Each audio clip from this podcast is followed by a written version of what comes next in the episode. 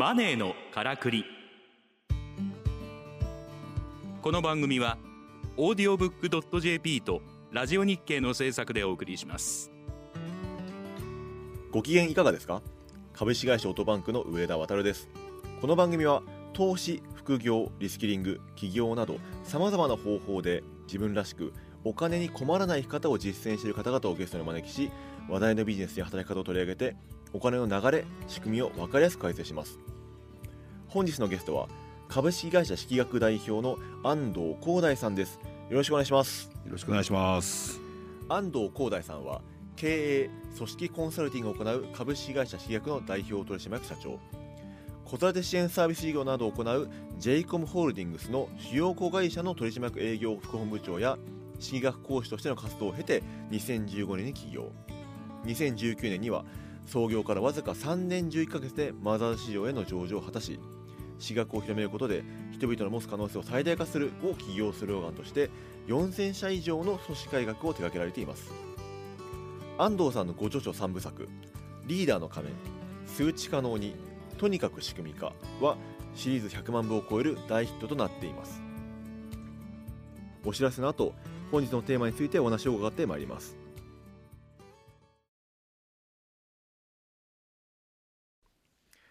さて安藤さん、はい。今回ですね必要最小限で組織を成長させるリーダーシップというテーマでですねお話ししていきたいとはい。思うんですけども、あのこのプレイヤーからですねいわゆるマネジメントレイヤーにこう上がって、まあ、衝突する壁あー。そしてですねあの成果を上げることと、はいはいはい。あと部下との良好な関係づくりというバランスがですねまあ難しいなっていうふうに悩む人って非常に多いと思うんですね。うん。この事業を成長させていこうっていうふうに考えるときにですねリーダーとしての役割を果たそうと思ったときに式学ではですねどういうふうに考えていくんでしょうか、まあそうですね。まあこれはあの本当にこうもう一番根本的な部分かなというふうに思うんですけど、うん。あのリーダーが持つべき視点のところで、まあ、重要なポイントっていうところの一つに、はい、時間っていうのがあると。時間。時間ですね、うん要はその部下との良好な関係づくりっていうのをどの時間軸で実現するのかっていう話なんですよ。時間軸。はい、要は、多くのマネージャーがミスあのミスってしまうのは、うん。今この瞬間まず部下との良好な関係を作ろうと、うん。うんでそっからこう成果を上げる動きを取ろうっていうふうにするんちゃうんまですね。ず。まず仲良くなろうみたいまず仲良くなろう なるほど。確かに。でもうん。正しいリーダーあそういえばその、えっと、リーダーと部下の見るべき時間軸が微妙にずれるんですよね。うん。要はリーダーっていうのはもう今より未来に責任を負っているのがだからリーダーなんで。すね。なのでそう考えた時には、えーこういうふうに考えましょうと、うん。要は良好な関係づくりってこれ結果ですと。うん。要はまずはその成果を上げることに集中して、うん。成果を上げるために苦楽を共にし、うん。そして部下も自らの成長を感じることができて、うん。そしてチームの勝利をまあ達成した時に結果的に上司と部下の良好な関係が出来上がってればいいと、うんうんっていうふうにあの考えるべきですよね。なるほど、はい、だから並これも並列で実現するものではなくて、うん。時間軸としてはそういう順番になっているという感じですね。はい。まず成果を上げることにフォーカスもうそれだけですね。うん。はい。成果が上がれば勝手に人間関係も良くなるでしょうそうですね。っていう発想ですね。はい、成果を上げて、うん。まあその要はチームもそうですし、うん。まあ、こあの部下の個々人のですね、うん。の成果も今までよりできるようになったらそれはこの人の下でいようって思うわけですからね。はい。まあ、確かに成果が上がらない組織って人間関係悪いですよね。基そうなっちゃいますよね。うん、結果それはそうそうなっちゃゃいますよね。う、うん。でやっぱその人間関係を良くしようみたいな時間っていうのって、うんこれはもうかなり不毛ですよね。うん。要はもうお互いの心地いいって絶対違うんで。うん。だからその心地よさを目指しに行くとずれちゃう。うん。でもっと恐ろしいことにその心地いい環境を作ることを優先されると、うん。あのこういう風な発想になるんですよ。仲がいいと成果が上がると。っうん。ていう風な発想になるんですよ。確かに。でもこれって、よく考えたら、うん。仲が悪いと成果が上がらないが成立しちゃうんですよね確かにそうですね。ってなってくるともう仲がいいか仲が悪いかっていううん。変数をですね、うん。そのあの成果のところに一つ加えてしまうっていうのは非常に危険なんですよね。うん。そんなこと関係なくただ無機質に目標達成に向けて動いた結果うん。その仲がいいとか悪いとかじゃなくて、うん。あの信頼関係でつながっている組織になっていると、うん。これがまあ正しい状態だというふうに思いますね。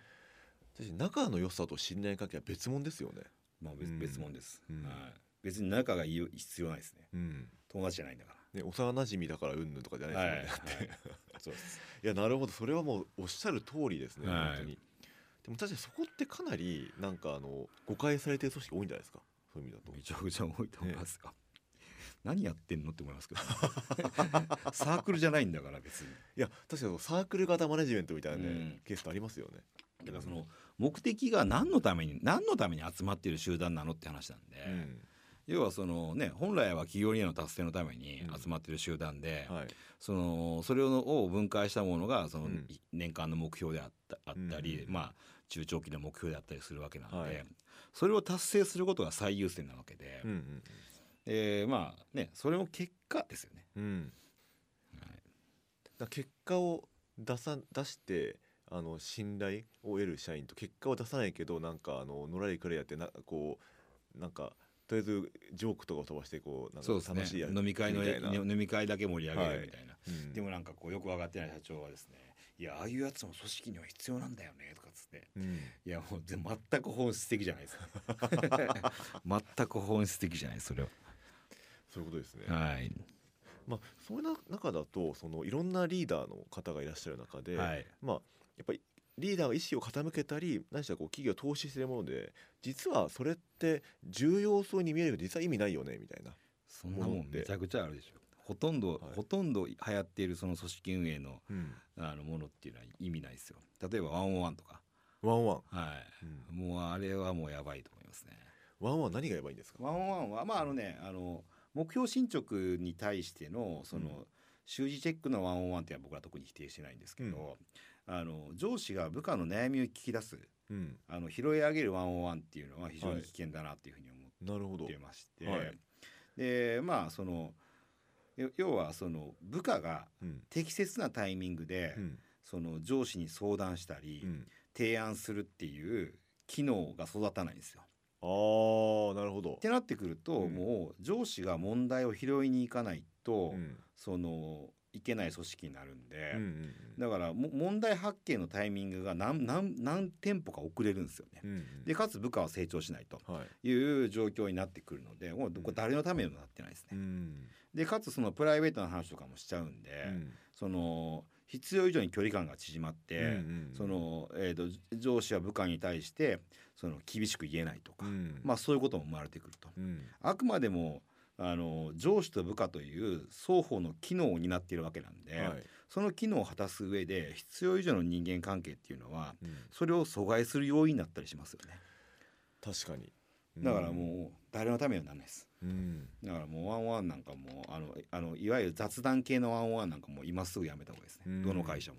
まあ、あくまでその結果にコミットフォーカスする。でそのためにあの必要なことだけやるそうですね。目標設定に対して週週の目標に対してどうだったか、うんでそれで何で未達だったらなんでダメだったのか、うん。じゃあ何を変えるのか、うん。まあ、これをチェックするためのワンオンワンであればうん。いいと思うんですけどそんなもう5分ぐらいで終わっちゃうんで、それで十分だと思います。なるほどはい逆逆にその上司部下っていう関係例えば経営陣同士とかそういった時だとなんかまた別の役割になるんですか？経営陣同士、まあ、横の関係とうん。上下の関係はまた別の話になってきますよね。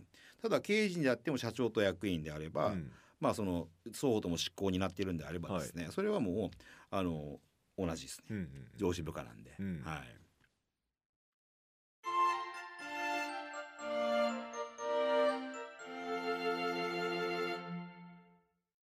他にも多分合意形成みたいなはい。こととかに関しても、まあ、一応組織とかメモって大事だって言われてるじゃないですか。でこれに関してもなんかあの問題が起きたりするケースあるんですか合意形成っていうのは、その組織の責任の場所が明確になってないから行われるんですよね。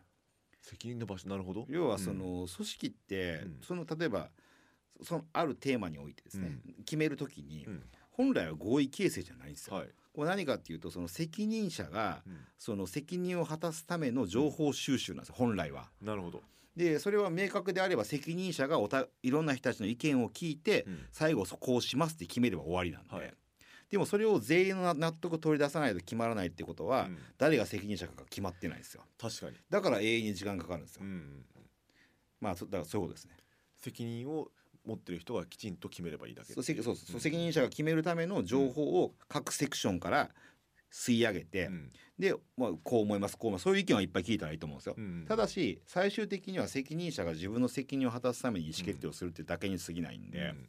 合意形成というものではないですね。うん。はい、いやなるほど。それはかなり深いですねそれは、うん、しかもよく起きるわけですもんねよくよくあのあの無意識のあの自己防衛本能ですね。うん、あ自己防衛本能ね自己防衛本能ですね、うん。自分自分だけの責任にししないための自己防衛本能ですね。はい。じゃあそれを組織において一切許さないというかさせないためにはなんかどういう方法いやだがあるんですか？からもうとにかくどんな事柄においても責任者は一人です。責任者が一人決めて、はもうそれで全責任を取ると。全責任というかそそのその人の全,、まあ、全責任を取るというかその,、うん。その人にその事柄に関してはその人がもしうまくいかなかったら評価を下げるうん。っていうことですね。うん。はい、っていうのが明確になっていることは重要です。ああなるほど、はいそれ一個一個のまあ全てそういうふうに設定していくと。はいはいはい。はい。まあそれがまさにそのあのメンバーの評価とかにも全部つながっていて。で、はい。その評価高い人がよりあの次の仕事についてそですねいうっていうことをきちんとやっていくっていう、しっかりこう定量量化した評価で、あのそれにで評価を受けると。うん。でその評価を受けるた評価をそれで受けるという責任を負ってるので自分が合意形成ではなくてうん。決めるという権限を有してるっていういう関係性というあこあ、はい。だからよりプロフェッショナルななんか人間関係というかとです。そうですね。はいだそういった意味でこのねラジオのリスナーのはい。中に、そのマネージャーとか管理職にこうキャリアアップしていきたいっていう人もね、い、らっしゃると思うんですけども、まあ、今その成長企業を見合わせた時にこうどういった人材がそのリーダーとかマネジメントサイドに起用されてみたいなそういったあの特徴とかの傾向ってあるんですか、いやまあこれはまあその本当に成長企業でうん。伸びてる会社、伸びる会社伸びてる会社なのであればやっぱり今与えられてる役割それがプレイヤーであったあっても今与えられてる役割をこうあのしっかりできるようになるまでの速度が速い人というか、いう人がやっぱまあ登用されていきますよね、うん。弊社でもそうですし、やっぱその与えた責任をちゃんと果たすことができる人間をまず上に上げようというふうに判断しすると思いますね。責任をきちんと果たして結果を出して出してるんですね。はい。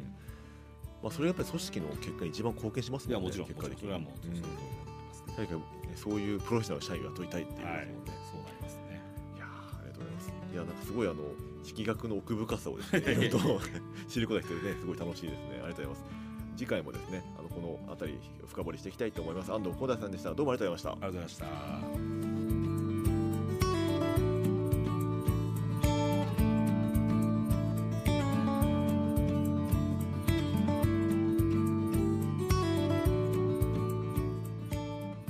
マネーのからくりオーディオブック .jp とラジオ日経の制作でお送りしました。番組はポッドキャストによるアーカイブ配信を行っております。詳しくはラジオ日経のサイトをご覧ください。ラジオ日経マネーのからくりで検索するとトップに表示されます。